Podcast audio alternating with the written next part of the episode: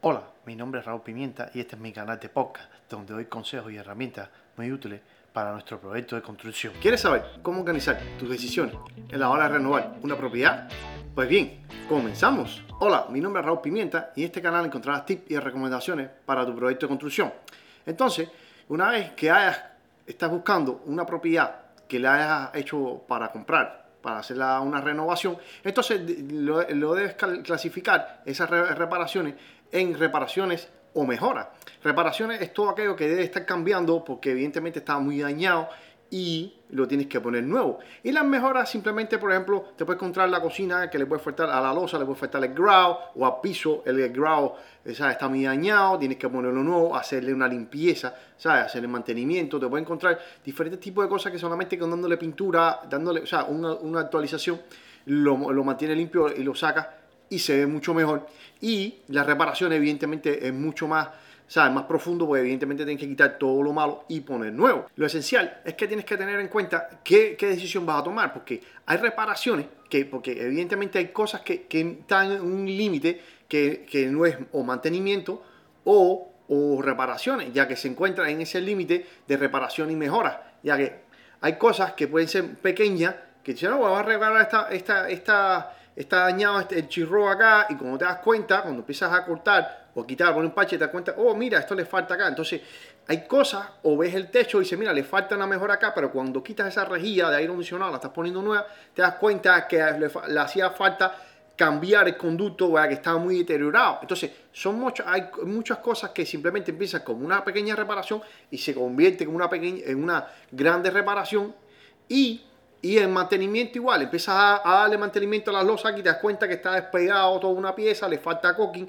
o hay en la madera que pensaste que era una cosa pequeña, ves que es una mayor profundidad. Entonces, debes ir a lo esencial, tomar la decisión, ¿sabes? Con tu contratista, ver qué le aporta más, qué le aporta menos a la propiedad y jugar con tu presupuesto. El otro punto de mirar son las reparaciones exteriores, ya que evidentemente cuando tú llegas a una propiedad eso es lo primero que te va a llamar la atención. Entonces, si llegas a una propiedad y ves que está dañada la, pintura o ves que está dañado el, concreto, dices, bueno, ¿qué decisión tomar? Pinto, reparo, o sea, entonces tienes que valorar con tu contratista qué es lo mejor para el proyecto, qué, es lo que siempre le va a dar mucho más valor. O sea, tienes que estar pendiente de esos detalles porque hay cosas que sí, por reparar, reparas todo, pero al final no en tu presupuesto, evidentemente baja. Recuérdate que esta propiedad, si la compras para vivir, vas a vivir aproximadamente unos 5 años en ella y después la vas a vender y te vas a mudar a otra propiedad. O si la quieres para negocio, simplemente entonces tienes que pensar con tu presupuesto, con un video que te dejo por acá, tú no vas a vivir en esa propiedad, vas a hacer trabajo bien hecho,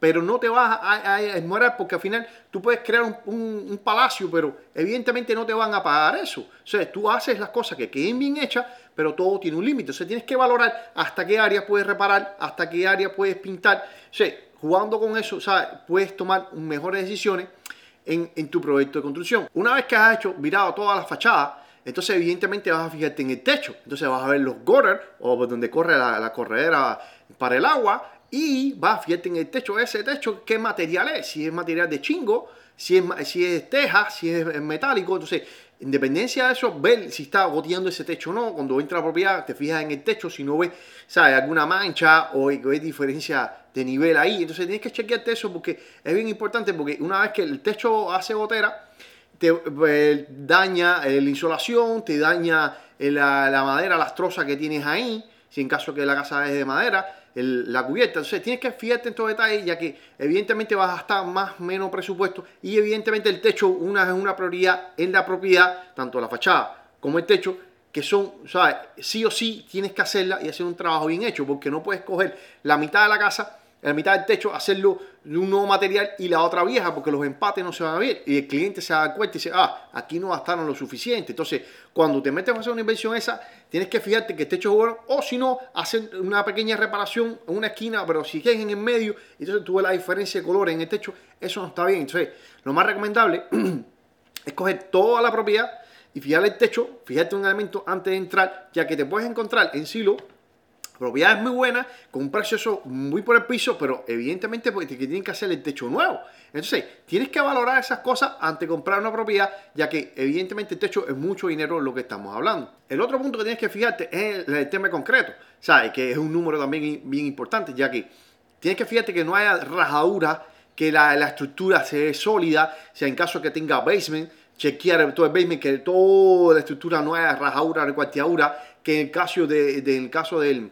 del driveway, ¿sabes? Todo lo que veas elementos hormigón, fijarte bien, ya que evidentemente el concreto es un número interesante en la parte de tu proyecto, entonces tienes que tenerlo en cuenta a la hora de hacer ese presupuesto para cuando vas a tenerlo en cuenta, valga la redundancia, a la hora de hacer la remodelación, o ya tienes ya eso pendiente, ya sabes todo el trabajo que hay que hacer, ya que el concreto, ¿sabes? Este concreto flat, flat work, como le llaman, trabajo plano, debes fijar porque son muchos slabs que te vas a encontrar o, o tipo de cimiento que te vas a encontrar en diferentes partes de eh, áreas grandes de un millón que te puedes encontrar. Entonces, evidentemente, si eso está dañado, tienes que reparar una parte o reparar la nueva, tendrías que pintar, fijarte siempre en la estructura, que es bien importante, toda la estructura, que no haya rajadura por ningún lado ya que eso te, conlleva a que tienes que contratar al ingeniero arquitecto para hacer planos, sacar permiso, ¿sabes? Y te lleva una inversión mucho más seria. O es bien importante estar haciendo este punto en la parte del hormigón, ya que le da más o menos valor, porque evidentemente si tienes la propiedad,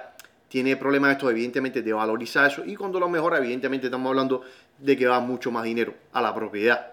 El otro punto es revestimiento o pintura, que tienes que fijarte, ¿sabes? En dependencia del target de propiedad que hayas comprado, si es una propiedad barata, propiedad de precio medio o propiedad cara, evidentemente dependencia de ese tipo de propiedad es la inversión que vas a hacer. Porque si una inversión, que una propiedad cara, evidentemente vas a tener que invertir mucho dinero, vas a tener que reparar todo ese muro para que, ¿sabes? Un nivel 5, ¿sabes? Vas a hacer eso. O si es una propiedad media, lo mismo, vas a tener que, trabajar, hacer todo un tipo de remodelaciones, tanto todo el exterior y en un caso de una propiedad barata, ya como eh, está un precio de mercado, está barato, ahí ya puedes estar jugando. Entonces dice, bueno, le hago todo el estuco o todo ese revestimiento, lo reparo y lo pinto. O simplemente juegas con diferentes tipos de textura, reparas evidentemente lo que está eh, dañado sin meterte a profundidad y después pinta. Entonces, jugando con ese tipo de revestimiento, ya, ya sabes, jugando con este tipo de propiedad, y con el revestimiento, como te digo, o sea, vas jugando y vas sabiendo hasta qué punto vas a llegar en inversión.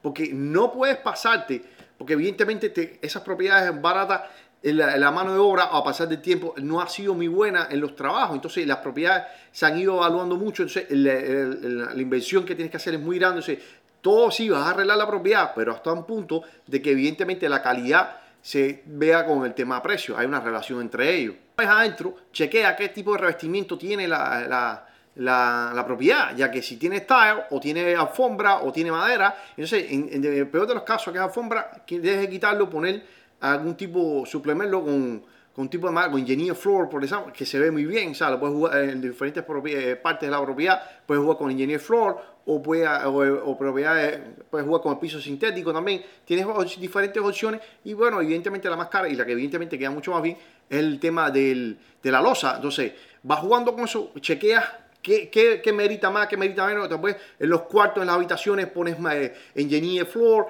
en la escalera también, puedes jugar en el piso, de ya de lo que es la propiedad. Entonces dice, bueno, toda el área general lo utilizas con tal, que donde va a estar más, eh, va en mayor cantidad de uso personas. Entonces vas jugando con eso, que pendiente en los detalles, y eso te va a, dar un target hacia dónde debes moverte con la propiedad. Por favor, suscríbete a este canal para que estés al tanto de los podcasts que subimos y por favor, seguidme en mis redes sociales.